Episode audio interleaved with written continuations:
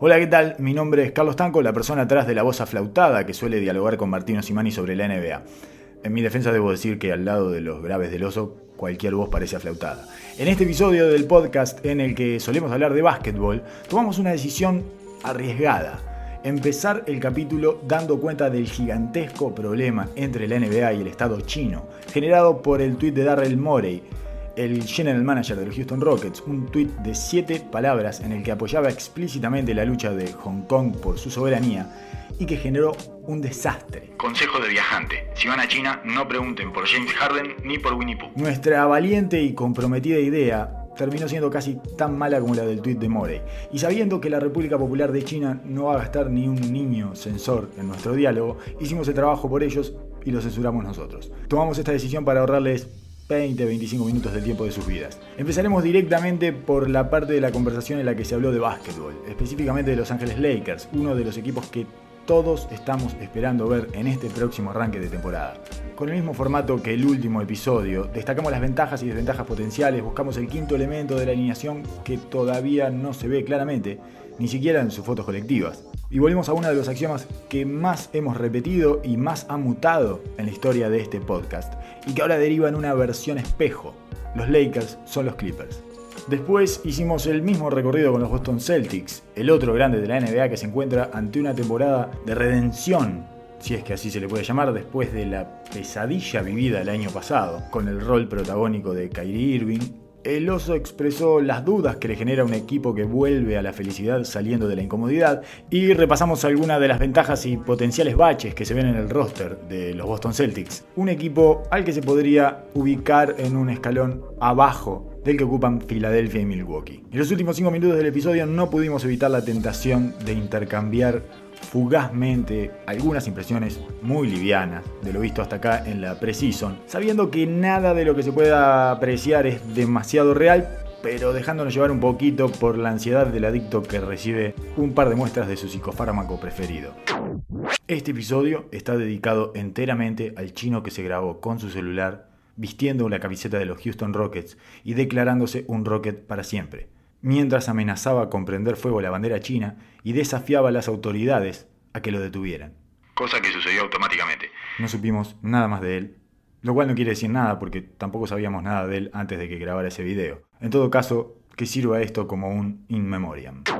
Ladies and gentlemen, NBA con Carlos E. L. OSO.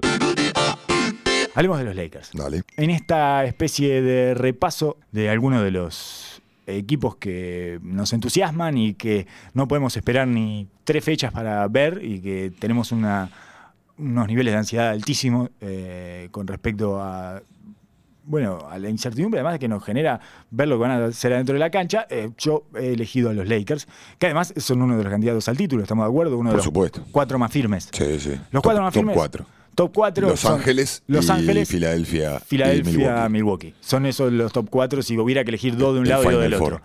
Exactamente. Bueno, los Lakers que han dejado de, hacer, de ser un chiste y cuya temporada podría llamarse, te propongo eh, algunas, Super Robin y LeBron contra los fantasmas, que es una especie de eh, analogía con Minguito y Aníbal. Uf. Eh, Magic detrás del espejo, también por esta cosa de que ya hemos hablado, ¿no? Sí, de. LeBron usando la 23, que es el 32 dado vuelta y que es una suerte de avatar de él adentro de la cancha, que además probablemente cierre los partidos sin un base natural, Ajá. por lo tanto sea como el base estándar o el base típico al que estamos acostumbrados a ver, más Magic, digamos, ¿no? Más Magic que nunca. Talento y funcionalidad es más como una novela de Jane Austen.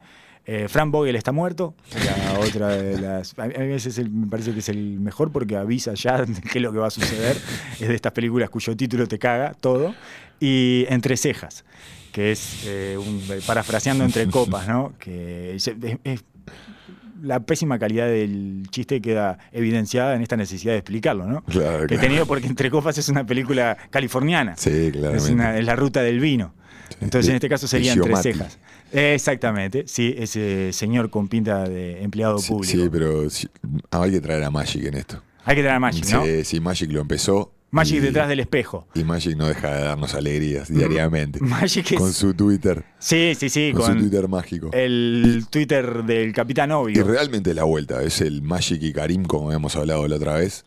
2.0. Me encantaría que tuviera lentes. Ajá. Anthony Davis. Sí, sí, Tiene sí, lentes de contacto, perfecto, de hecho, Anthony perfecto. Davis. Debería, debería eh, implementarlos. ¿no? Debería implementar los, los lentes posta para que tengamos esa, esa especie de. Sí, de. eh, ¿Cómo se llama? De upgrade, ¿no? O de. eh, emparche, no sé cómo se llama tecnológicamente eso, cuando le ponen el parche al jueguito, que no dejan de ser Magic y Karim. Tengo tres ventajas, tres ventajas y tres desventajas. Tres ventajas, Anthony Davis y LeBron James. Ahí van, ahí van dos. Contra el mundo. Y la tercera ventaja me parece que es el tamaño. Sí, sí, sin duda. Son grandes. Son dudas. Son grandes. El otro día, en el primer partido de Precision contra Golden State, se notó eso, lo grandes que son. Cuando juegan McGee, James, Davis, yo supongo que Kuzman no va a jugar al mismo tiempo que McGee, o capaz que sí, capaz que juegan los cuatro juntos. Imagínate esos tipos, esos cuatro tipos juntos son enormes, son muy grandes. No muy creo que jueguen juntos con, con LeBron de dos. No, no la veo. Yo Quizás tampoco. sea el recambio de Anthony Davis cuando salga. Probablemente vaya a jugar de cuatro y con LeBron de tres. Juegue de Y sexto hombre. juegue sexto hombre ahí atrás. sí. Y después cierre de cuatro con Anthony Davis, con de, cinco. Davis de cinco, Sí, exactamente. eso es lo que ve- vemos todos y si Kuzma recupera su porcentaje eh, su porcentaje de tiro de tres que tuvo en su, tempor- en su te- temporada inicial, que el año pasado sufrió bastante todo este drama, debe haber sido de los que sufrió más Sí. todo este drama de los Lakers del año pasado. Eh, creo que es el candidato principal a mantener ese LeBron Kuzma Anthony Davis que te da un rango de posibilidades ilimitados dentro del juego, ¿no? Sí, porque además él ofensivamente es tremendamente eficiente. Ajá. Es muy eficiente. Muy y- económico para el equipo. Exacto, es, no tiene mucho la pelota en las manos y anota. Claro. Entonces eso te da una cantidad de posibilidades. No pasa mucho la pelota, No, pero, pero, no es necesario con ese equipo ahí tampoco. No, Eh. va, no va a tener la pelota en la mano para tomar decisiones. Lo que sí tiene que levantar el porcentaje de tres, que creo que fue un 30% el año anterior. 32, sí, una cosa así. Y, y tiene que mejorar muchísimo el nivel defensivo, ¿no? Para si quieren ser campeones del todo. Exacto, pero de todas maneras el tamaño a mí me parece que asusta. Por supuesto. Que a un equipo como Utah, por ejemplo, Inclusive en el perímetro. Porque tenés jugadores como Danny Green que está jugando al 2 y es un jugador grande, sobre todo que juega grande, que va, que tapa, que intimida físicamente, que es capaz de marcar de un 1 a un 3 y quizás hasta un 4. Cowell Pope lo mismo en el 2. Caldwell Pope es, es grande también. Y- Entonces, hasta te pueden tirar a Caruso, Caruso de es uno, grande, que es grande sí. para los bases. Sí, sí, sí. Y tienen a Avery Bradley, que no es un base, es un 1, es, es un tamaño de un 1, pero extremadamente agresivo en la parte defensiva, cosa que ayuda con el. O sea, se potencia con el tamaño que tenés en las otras posiciones. Exacto, porque es muy agresivo y los tira para abajo, y los tira para abajo Y marca, incómodos. y marca el tono. Y si va incómodo, pero aparte, si entras incómodo para abajo, si vas incómodo hacia el aro, con esas. Son muy largos. Sí. Yo, yo le, le agregaría no solo el tamaño, sino la versatilidad que tienen para encontrar soluciones. Es un equipo grande y versátil en varios tamaños, jugadores que tienen, que son especialistas en X eh, situaciones de juego puntuales y tenés un millón de, de combinaciones Buah, para impresionante, tirar. pero porque tienen una, mucha cantidad. A lo mejor están un poco por debajo de calidad. Ujú. O sea que ninguno eh, te da la certeza, no llegás a, a juntar cinco Pero, que sean una pero certeza. cuando tenés dos jugadores del calibre de LeBron James y Anthony Davis, eso es maleable. Sí, se, se- se puede jugar con combinaciones hasta llegar a formaciones aceptables porque el rol de los otros queda mucho más reducido y le era- podés espe- pedir especificidad. esa era mi tercera ventaja, era la cantidad de cosas que tienen para revolver. Claro. Vos mirás en el banco y tenés para revolver y tirar, y tirar cosas para adentro. Diferentes estímulos, diferente tipo de ayudas para LeBron James y Davis. Insisto, me parece que eh, eso es una ventaja que también habla de una forma de suplir una desventaja, que es que no lograron conseguir cinco jugadores que claramente van a hacer lo que tengan dentro de la cancha y cerrando. O sea, no, no termina de haber una alineación específica que, en la que puedas confiar. Ajá. digamos, ¿no? Sobre todo en, en la base, ¿no? La Creo base. que la, la posición específica es la base. Sí. Creo que también hay un punto que yo lo, lo- lo anoté como, como importante, es la, yo sé que esta palabra irrita un poco, pero la narrativa interna del equipo, hay, hay un factor común ahí, que es la temporada de revancha del deportista que viene apedreado. LeBron viene de una temporada la peor de su carrera. Históricamente mala. Anthony Davis viene con un problema de imagen y viene en una temporada para recuperar su esta- su estatus dentro de la liga. De superestrella. Anthony Davis Dua- mira ante Tocumpo y dice, yo soy mejor. Claro. Yo soy mejor. Claro, por supuesto. Siempre se consideró mejor que ante Tocumpo. Por supuesto. ¿Qué, qué es esto? ¿El MVP es un tipo que es peor que yo?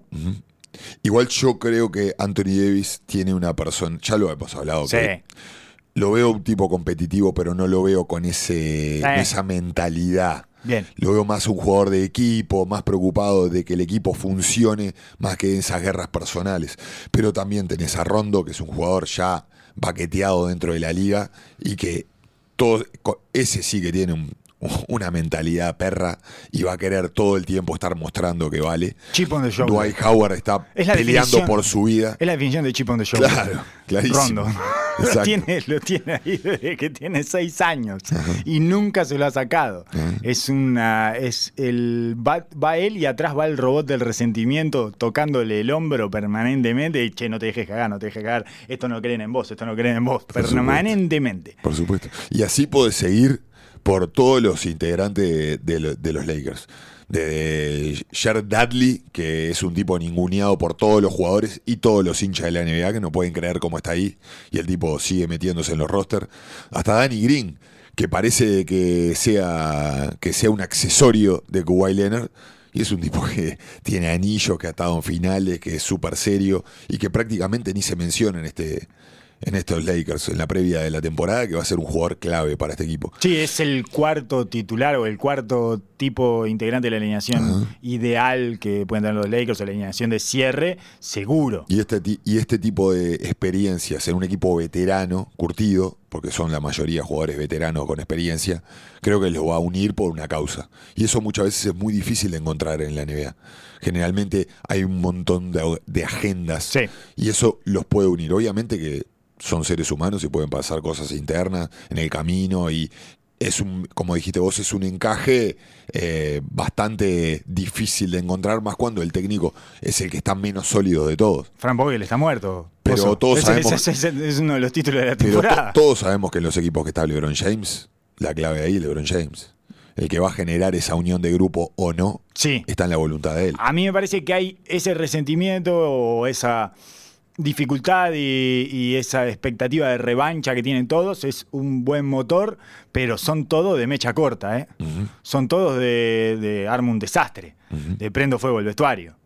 Eh, todos han tenido problemas y todos han tenido situaciones en las que no fueron lo suficientemente pacientes y no hicieron el esfuerzo suficiente para no desagradarse con los compañeros de equipo, digamos. que fue- estoy tratando de parafrasear Todos a JJ Reddick. Todos en sus momentos en los cuales ellos eran los principales.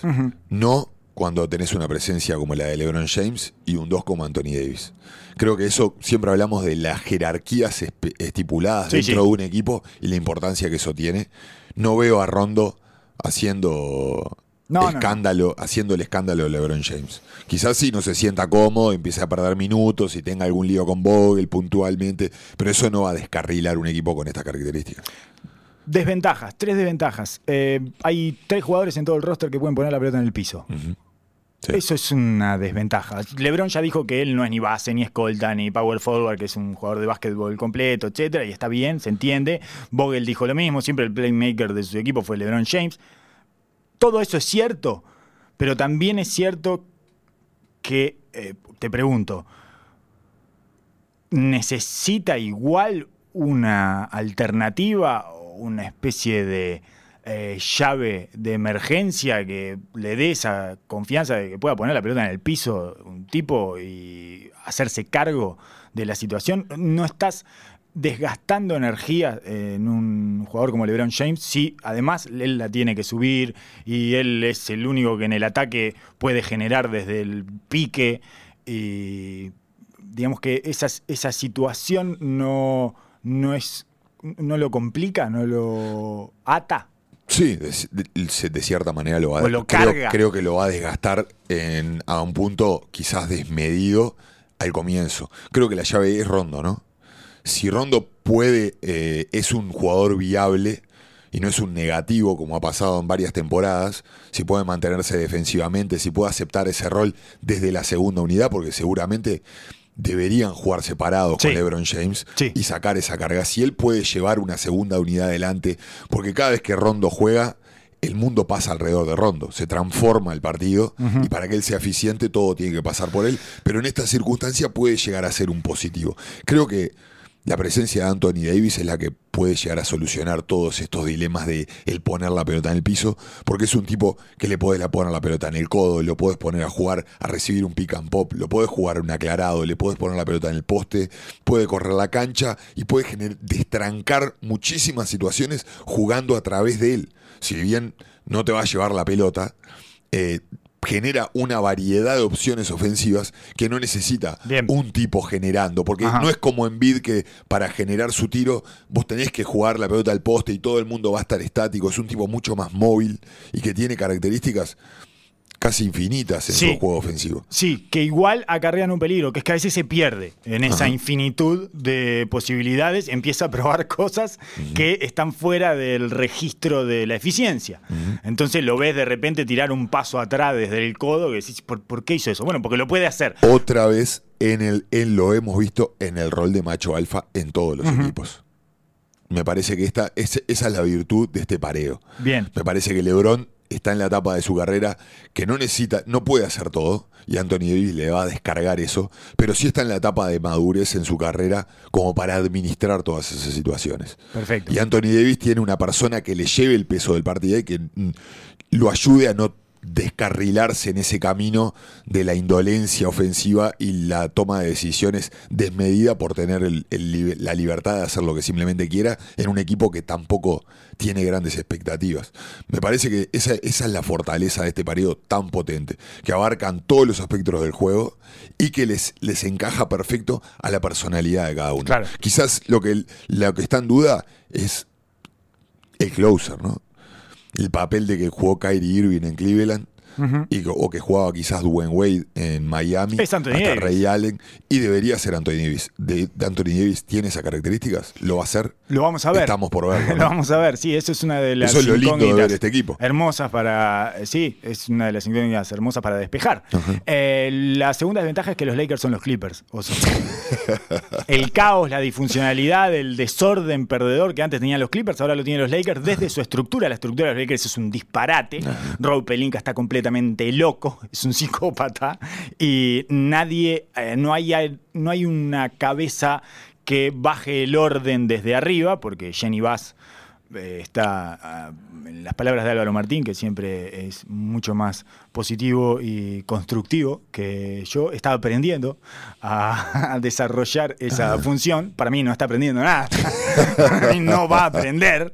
Y además está todo el show de Los Ángeles. Está, Los Ángeles eh, tienen, voy a poner solo dos o sea, el drama de Los Ángeles, ¿no? Ese, ese drama. Voy a poner dos ejemplos de, de este drama, show, comedia y que nada es verdad en Los Ángeles, todo es mentira. Eh, bueno, la primera mentira es la de los coaches, ¿no? Que hablábamos. Es mentira. Mentira, no es Vogel. El coach tampoco es Kid, pero probablemente sea más Kid que Vogel. O sea, entonces todos están haciendo como que es Go- Vogel, el coach, ya todos sabemos que Vogel está muerto y sabemos que Kid es un conspirador eh, casi visceral, digamos, consuetudinario y nadie puede, es insaciable, digamos, ¿no? Eh, además de que LeBron tiene más coaches eh, blancos, en- más cadáveres de coaches blancos en su placar que trofeos de MVP, ¿no? Eh, Todo reposa en la madurez de LeBron James como líder, como líder humano de grupo. Está a su merced. Otra mentira. Sí, ya eh, termino contigo. Otra mentira, porque es, es el 5, es Anthony Davis, pero hay que hacerle creer que es el 4. sí, sí. Entonces ya arrancamos con mentiras instaladas que son insostenibles y que son muy hollywoodenses. Es, no, no, no, sos el, sos el 4. Entonces tenemos dos 5 se nos lesiona uno, entonces traemos otro más. Y para que veas que sos el 4. Y es mentira, no es el 4, es el 5. Eh, entonces, bueno, esta situación me parece que es una desventaja, que tarde o temprano esa desorganización y esa dificultad eh, interna que además está sobreestimulada, porque son Los Ángeles y porque tiene que salir campeón y porque si las cosas empiezan a ir mal se va a transformar en un melodrama insoportable, con Magic que entra y sale y Kobe que tira veneno para adentro, ese tipo de situaciones anómalas. Bueno, eh, creo que es un peligro, que eso, es eh, un peligro latente del cual no van a poder escapar jamás. Eso va a estar presente, y por eso te decía, el, el orden, el orden de este equipo, y generalmente sucede en los equipos a los cuales llega LeBron James, es una desestabilidad eh, institucional por la inseguridad que demanda en los puestos de liderazgo. Porque al final del día eh, quedas a merced de él, Sí, sí, y, de él. su, y de sus beneficios y su bondad. Sí, claro. Y eh, por eso te digo de que depende en la madurez y cómo haya procesado toda esta experiencia que está viviendo y cómo quiera tomárselo él. Él, puede, él, él es capaz de, ar- de arreglar todo eso. Sí. Estoy absolutamente seguro. Dependiendo de la actitud que él tome y el lugar que dé al, al resto de la franquicia. A ver si- qué aprendió de Miami, qué aprendió de su experiencia en Cleveland.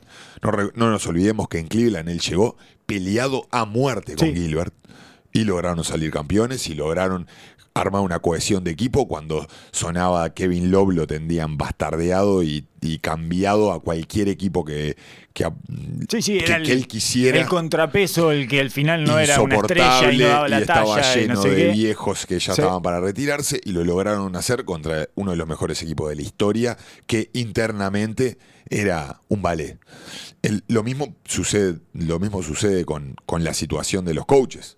En los coaches depende de la aceptación y el lugar con el cual se puedan manejar y eso es- son relaciones sí. interpersonales Pero además, que ninguno de, los ninguno de ellos tiene el peso que tiene Le- LeBron James. No, obvio. No, no, ni, ni Vogel ni Kid. Pero además, eh, no, a mí no me asusta en general que el macho alfa eche un coach. Me parece algo de lo más natural.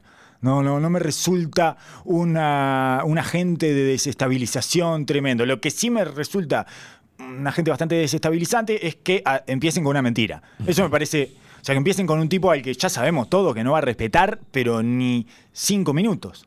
Eso me parece que es que si vas construyendo una cantidad de mentiras una alrededor de la otra, digamos, eh, circunscriptas una dentro de la otra, terminas con una especie de mamusca de mentiras en donde, bueno, se termina Pensé que estabas a favor de las mentiras colectivas dentro de los equipos. Estoy a favor de las mentiras colectivas, pero de las sostenibles. Esta no es sostenible. Yo creo que el equipo tiene que asirse, tiene que agarrarse de la mayor cantidad de medidas colectivas que haya. Pero tienen que ser creíbles. No es creíble que Anthony Davis es el 4, no es creíble que Frank Vogel es el director técnico. En fin, veremos. La otra, la tercera desventaja es la inversa, es que los Clippers son los Lakers. Es que están peleando en Los Ángeles contra una organización que se ha transformado en los nuevos Lakers. Una organización que es poderosa, que tiene un gran mercado como Los Ángeles, y si bien no tiene la tradición de los Lakers, obviamente, y no tiene la popularidad de los Lakers, sí se aprovecha de todas las ventajas que le da ese mercado y funciona tremendamente bien. Y además se le sentó Kawhi Leonard en la misma mesa y vino decidido a sacarles la comida. Y, sabe- y me parece que el principal problema ahí es de que LeBron James lo sabe. Lo sabe, lo sabe. Ese es el gran tema. Porque además es el mejor matalebrón que hemos conocido. Por supuesto. El mejor matalebrón. son- esa es la ansiedad mayor que, que puede. El, el- el mayor problema con el cual se puede encontrar Los Ángeles. Que es la, desestabiliza, la, la desestabilización de LeBron James sabiendo que está esa, esa bomba latente al lado de él. Y que la, la posibilidad de que suceda el bochorno más grande de, de su carrera, ¿no? Que le- los Clippers le ganen a los Lakers Exacto. en su casa Exacto, está a punto. cuando él vino a hacer su magia, ¿no? Sí, a- al, al, al, al- al emporio de las luces. Claro, exactamente. Al lugar, a la franquicia de elite eh, por excelencia hollywoodense, donde todo sale siempre bien, donde nunca se falla y donde la gloria espera lo que tenga que esperar para abrazarla. Bueno, está en una situación en la que puede quedar envuelto en una película histórica para, para bien o para mal. Puede ser una pesadilla o puede Y ser. del otro lado, insisto, está el muchacho, el señor que a los 22 años se lo papó en unas finales. Ya no se lo comió, pero que le plantó la cara y que todos sabemos que es capaz de dominarlo. Y está el dirigente mm, principal de la historia de la NBA, que es Jerry, Jerry West. West, que es Eh. el señor Gloria. O sea, todo lo que va tocando, lo va, todo lo que Todo le lo que los dioses del todo lo que básquetbol. perdió en la cancha lo ganó como, como dirigente. ¿Cómo no creer en los dioses del básquetbol, Oso?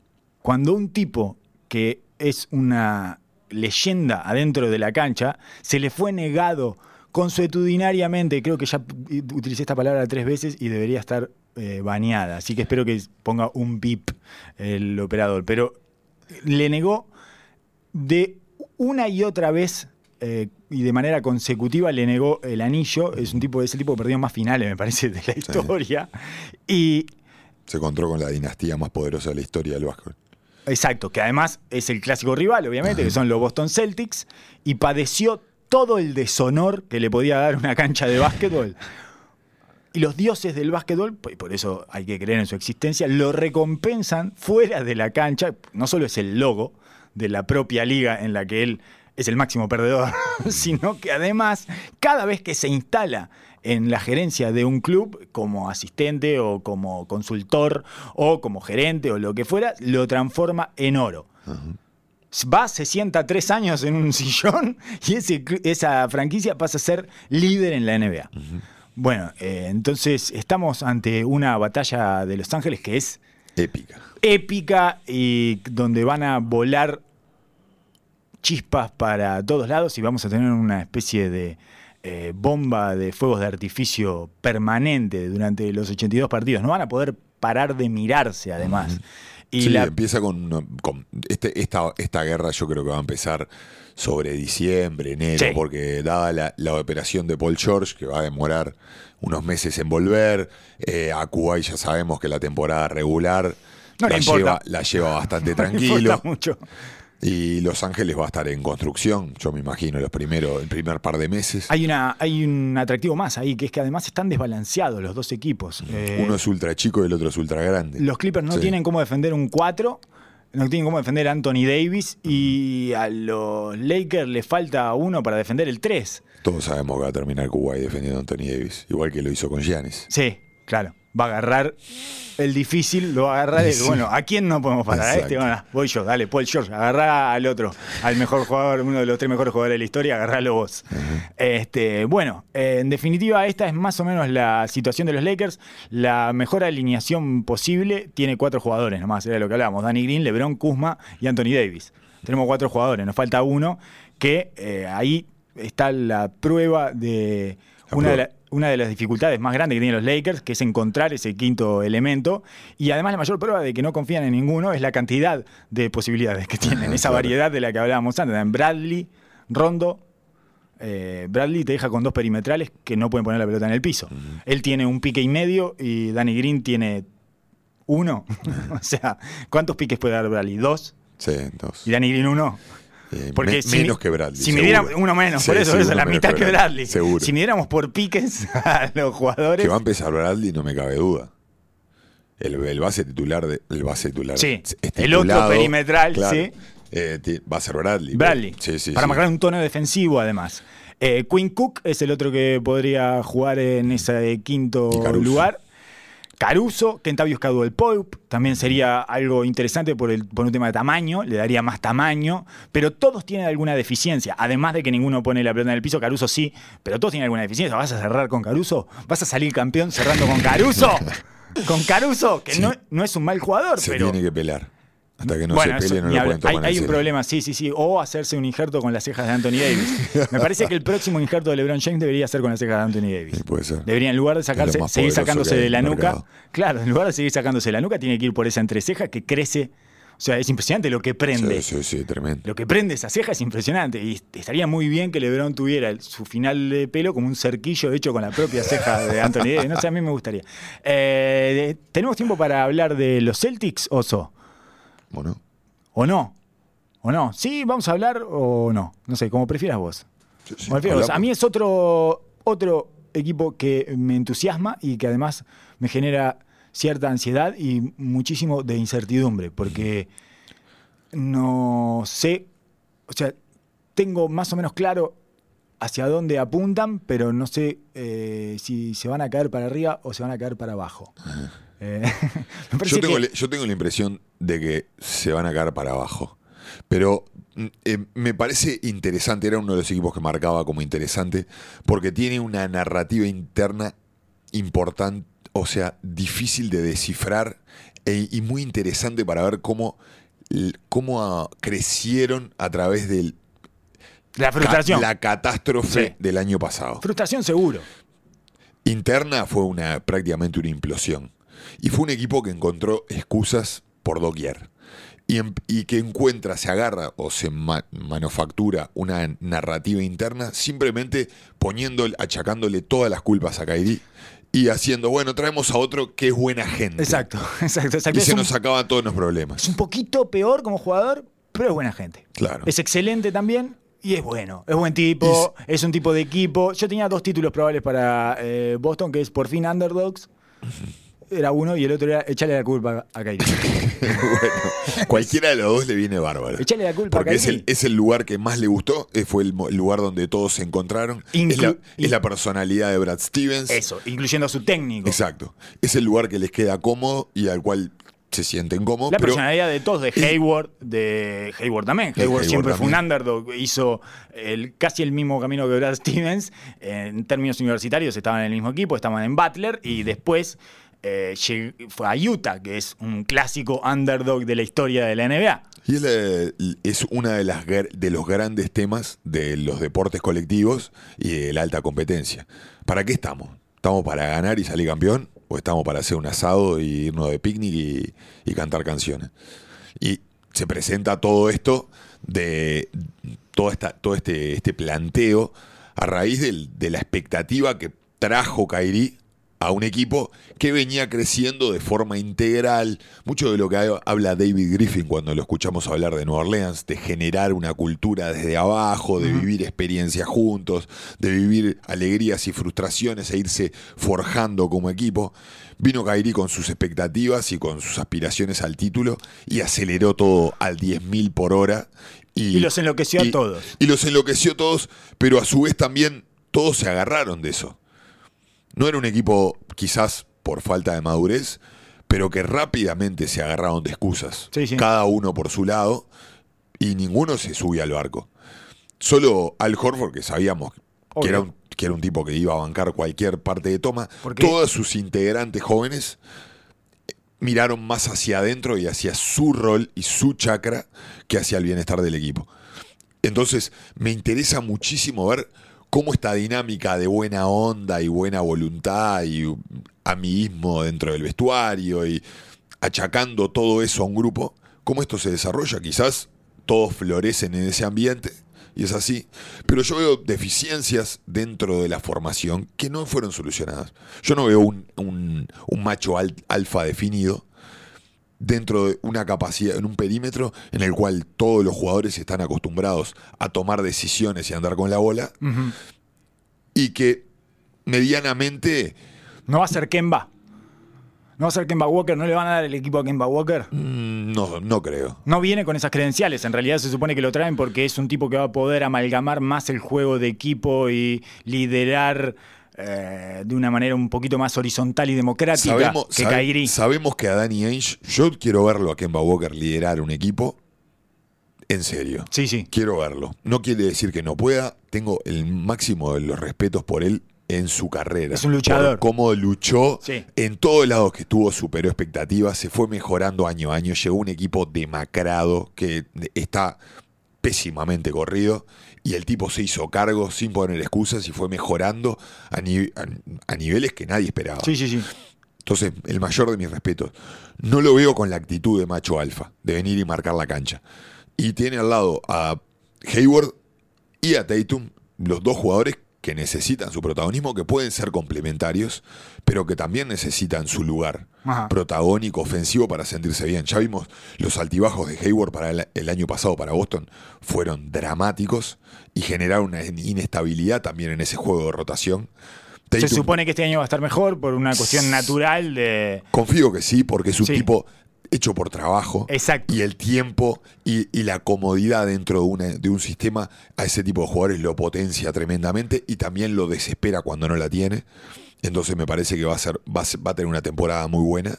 Y creo que es por el que tendría que pasar el juego. Ajá. Creo que tendría que ser el foco ofensivo de ese equipo. Y Kemba Walker tendría que ser el, el closer.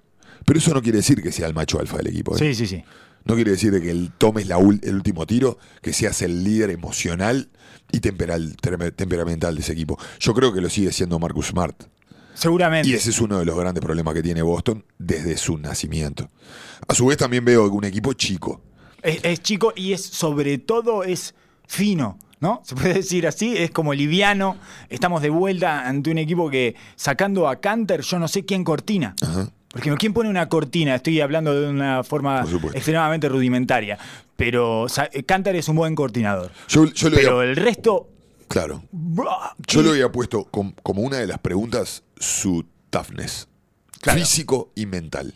Físico por la falta de físico, literal, de fuerza, de potencia. Algunos son muy chiquitos de edad que todavía los mueven. A. Tatum todavía los mueven. a Jalen Brown de 4 en una NBA que, si bien va a, jugadores hábiles y, y versátiles, ya los tamaños son descomunales y que también te deja, te deja con falta de rango y maleabilidad en una, en una, en una conferencia se está yendo gigante. Bueno, los dos favoritos son especialmente grandes y no parece que le puedan hacer cosquillas desde Mismo esa- Toronto con Gasol, con Sí. Ibaka y con Siakam, Siakam, tres. sí, Son claro. equipos físicos y grandes Sí, de tamaño.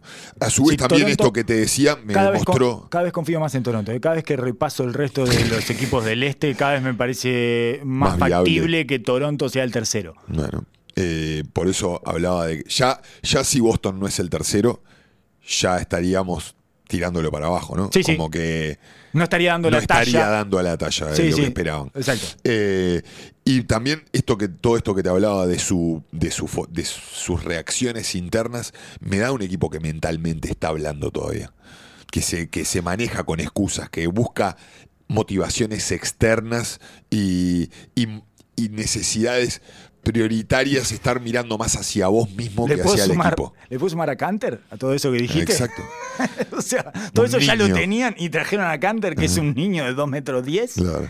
Por eso, por eso esas son, eran los, las, eh, las variantes negativas que le Sí, encontraba. las desventajas, probables desventajas, sí. Exacto, probables desventajas. Y a su vez también me parece que defensivamente, más allá de lo liviano, no me parece que tengan ningún especialista más allá de Marcus Smart que me dé seguridad. Y tienen una especial debilidad en el pick and roll. Si tu 1 y tu 5 son malos defensas por eh, imposibilidad, o sea, no, no lo van a poder superar ninguno de los dos, ni Kemba Walker porque es muy chiquito, ni en Scanter que no tiene la velocidad de piernas como para defender bien. Entonces vas a tener que hundir a en Scanter y, lo, y te va, o sea, eh, te van a agarrar del midrange, te agarra un equipo que más o menos maneja el midrange y te hace mierda, agarra Portland, te agarra, no sé, Dallas, ¿cómo pueden defender un pick and roll entre Doncic y Porzingis? No lo pueden defender, no hay manera de que lo defiendan. Poca gente lo va a poder defender. Bueno, ni hablar. Sí, sí, sí, sí. Eh, Por supuesto, pero me refiero a que es una debilidad muy notoria. Van a tener muy que ser, notoria. Van a tener que ser un equipo extremadamente ofensivo, van a tener que volar la cancha y van a tener que estar muy aceitados ofensivamente en el juego colectivo este que le gusta a Brad Stevens, que se supone que va a volver este año, ahora Sí. que se fue Kyrie. Pero Kemba es un tipo que necesita bastante la pelota sin compartirla también. y, Tatum, de la misma característica. Eh, hablan de que ha progresado y que ya ha alargado un poco el mid-range, pero es su esencia. Sí. Es su esencia tomarla, observar, tomarse un segundito y con un, un talento descomunal. ¿eh? A mí me fascina. Me encanta verlo jugar, pero fascina. no sé cómo en esta formación va a terminar de encajar y mm, creo que hay más, más incógnitas que seguridades. Eso, es- eso es lo que veo de este equipo. Creo que va a salir con una primavera de arranque por esta, este nuevo aire que te genera Sí. y, y también la experiencia del año pasado a todos los grupos, el, el renovar simplemente el aire dentro de un vestuario, la- el entusiasmo de lo que pasó y también estás mucho, después que tuviste un mal año, estás mucho más susceptible a aceptar críticas, estás mucho más susceptible a abrir la cabeza, a, a toma- a tomar nuevas sugerencias, que el año pasado no lo estaban. Pero a su vez también hay que, hay que progresar, ¿no? Sí, y hay sí. que mantenerse en la competencia de una liga que es larguísima. Sí, sí, mantenerlo y tener cierta solidez en todos Exacto. esos progresos que hiciste y que no sean eh, Efímeros. pues sí, un exacto. Un empujón anímico eh, puntual. Sí, y la liviandad esa que te da haberte sacado del contrapeso de oscuridad, del agujero de oscuridad ese que resultó ser Kyrie Irving, Claro. que sigue declarando sin que ninguno de nosotros pueda entender lo que quiere decir. Es impresionante, es incomprensible Kyrie Irving. Es el hombre que vive con el zapato puesto en la boca. Tenemos una alineación totalmente, tenemos una alineación eh, de cierre o ideal o titulares o lo que queramos acerca de... Es con bastante, este equipo. es bastante predecible que van a ser los cuatro con Canter o con Tice, Los dependiendo con- de la realidad de Canter, ¿no? Depen- si Canter viene No o si Canter no viene. No Smart, Y ese es, una, es- ese es uno de los problemas que encuentro. Estos cuatro jugadores, ¿dó- ¿dónde está el sacrificio en estos cuatro jugadores? ¿Quién, va, mí- quién va a coordinar, como decís vos? Mí ¿Quién va a cortar? ¿Quién va a defender al mejor? Para mí Jalen Brown no, no va a estar. Justamente porque como Smart es el macho alfa de este equipo y es el líder espiritual y todo, Perfecto. lo va a tener, lo va a necesitar en cancha. Perfecto. Ese equipo es extremadamente chico. Enano. Extremadamente Enano. chico y liviano. Tatum es 4 y es un tipo que debe pesar 90 kilos. No sé, lo van a mover para todos lados. Eh, para mí es inviable, es insostenible. Quizás momentáneamente lo pueda hacer. Me parece que en esta NBA de hoy en día, porque aparte no es que tenés a Envida atrás y tenés a Tatum de 4. No, tenés a Canter que es un- cualquier cosa y además no tenés otro, no tenés uno defensivo para. Exacto. eh, no, no, están jugando con Williams. ¿Cómo se llama? Sí, Robert Williams. Con Robert Williams, que está bien, tiene sus cosas, todo, pero es- está tremendamente tierno. Y después tiene a Poirier, que no sabemos ni si va a poder jugar en la NBA alguna vez. Y después tiene a Taco Fall. No, tiene a Tice. Tice es y el tiene más a sí, sí, pero otra vez, eh, además de que son todos chicos, vas con un 5 chico, es completo ya. O sea, no, no, no tenés uno que pese más de 100 kilos. Vas a, ter- vas a terminar con cinco, cinco tipos que pueden subir adentro de un ascensor. Pueden, estar, pueden subirse en un ascensor que no admita más de 500 kilos. Quizás quieran ser el nuevo Phoenix Suns y jugar a 130 Sí. y correr y darle. Porque donde se planten en media cancha, Para mí la satisfacción de ser underdogs le va a dar una ventaja en la temporada regular que los va a hacer sobre rendir, pero después en playoff va a ser durísimo para este equipo. Durísimo. estoy 100% de acuerdo contigo. Tremendamente Ese es, difícil. el- el- me parece que es el escenario más optimista. Un 3-6 con Indiana, por ejemplo, que salga sexto, y a mí no me resultaría raro que Indiana los tire para afuera. Sí. Eh, Sí, ya te digo, teniendo una de la realidad de Oladipo, Claro, si Oladipo está, obviamente, pero teniendo una temporada perfecta eh, de los Celtics, y salen tercero y todo, y tienen la localía, bla, bla, y van con Indiana sexto, y te tira para afuera. Hay que verlo. Me encantaría que saliera sexto Brooklyn y que fuera Boston, Brooklyn, eh, los playoffs. Creo que estoy eh, excesivamente ansioso, así que es tiempo de terminar esto. Vi- ¿Viste algo de pretemporada, algo así, un flash que quieras mencionar? a Luca, a Luca y que lo tuve que ver ayer y es una belleza. eh, está, está anotando especialmente del- de la pintura eh, sin llegar hasta la restricted area, ¿no? Está como aprovechando esa zona del in-between. El- el in-between, sí. El in-between, ¿no? ¿No lo viste trabajar especialmente el in-between? Sí, sí, sí. Me pareció que estaba como enfatizando el in-between, que es cuando en el pick and roll el jugador con pelota deja a su hombre atrás y claro, él es tan grande, además que lo, lo pone atrás y el otro no le puede salir porque si está por Singis o Cleaver yendo al aro, eh, si el grande le sale es un alley-oop eh, directo. Entonces está, me parece que si le agarra el touch ese con precisión y eficiencia, es indefendible.